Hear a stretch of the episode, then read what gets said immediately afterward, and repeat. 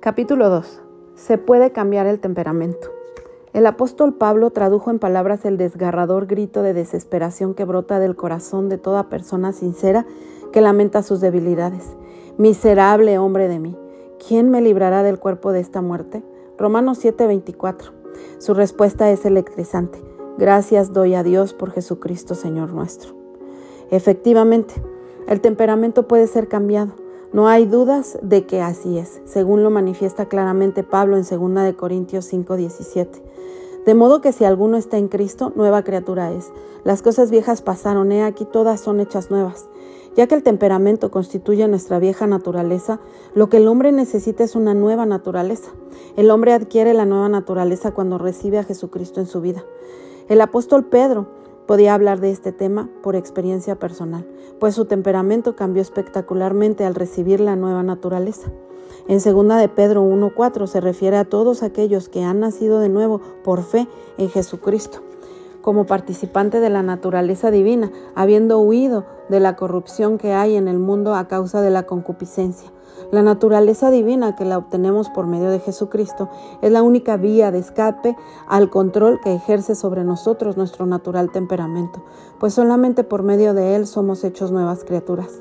Cierto es que algunos pocos individuos con gran fuerza de voluntad y dominio de sí mismos logran cambiar algunos aspectos de su temperamento y gran parte de su conducta, pero no curar todas sus debilidades. Aún ellos han caído en sus vicios habituales y dominantes. Satanás conoce muy bien cuáles son nuestras principales debilidades temperamentales y no dudemos un instante de que usará su poder para derrotarnos.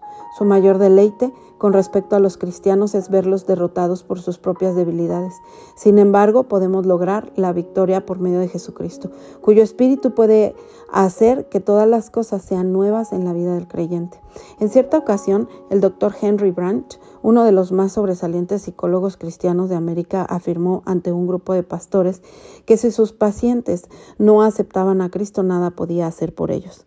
No sabía de ningún tratamiento en el ámbito de la psicología que fuera efectivo para los problemas de comportamiento, pero en Jesucristo encontró la respuesta.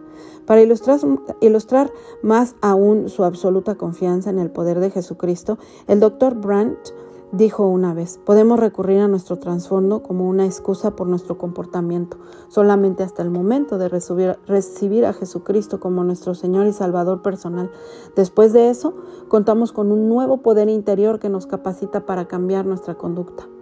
Como pastor, siempre me ha emocionado vivamente ver de, qué manera el Espíritu de Dios toma un temperamento débil y depravado y lo transforma en un vivo ejemplo del poder de Jesucristo. Admitamos que no todos los cristianos experimentan este poder transformador. Interroguemos a un esposo o a una esposa convertidos en algún caos, casos y en algunos casos aún los niños. En realidad, me duele tener que admitir que la mayoría de los cristianos no experimentan una completa transformación de sus temperamentos. La razón salta a la vista. El cristiano no ha permanecido en una constante relación con Jesucristo. Ver Juan 15, 1 al 14. Pero eso no altera el hecho de que en el preciso instante en que la persona recibe a Jesucristo, recibe al mismo tiempo la nueva naturaleza que le posibilita hacer suya la afirmación de que las cosas viejas pasaron, y aquí todas son hechas nuevas. Veremos que este henchimiento del Espíritu Santo no solo lo ordena Dios a todos los cristianos. Efesios 5, 18 sino que controla la naturaleza del hombre de tal manera que vive literalmente la vida de Cristo, pero antes de tratar ese tema es conveniente que analicemos los tipos temperamentales básicos y saber qué podemos esperar que haga con nosotros el Espíritu Santo.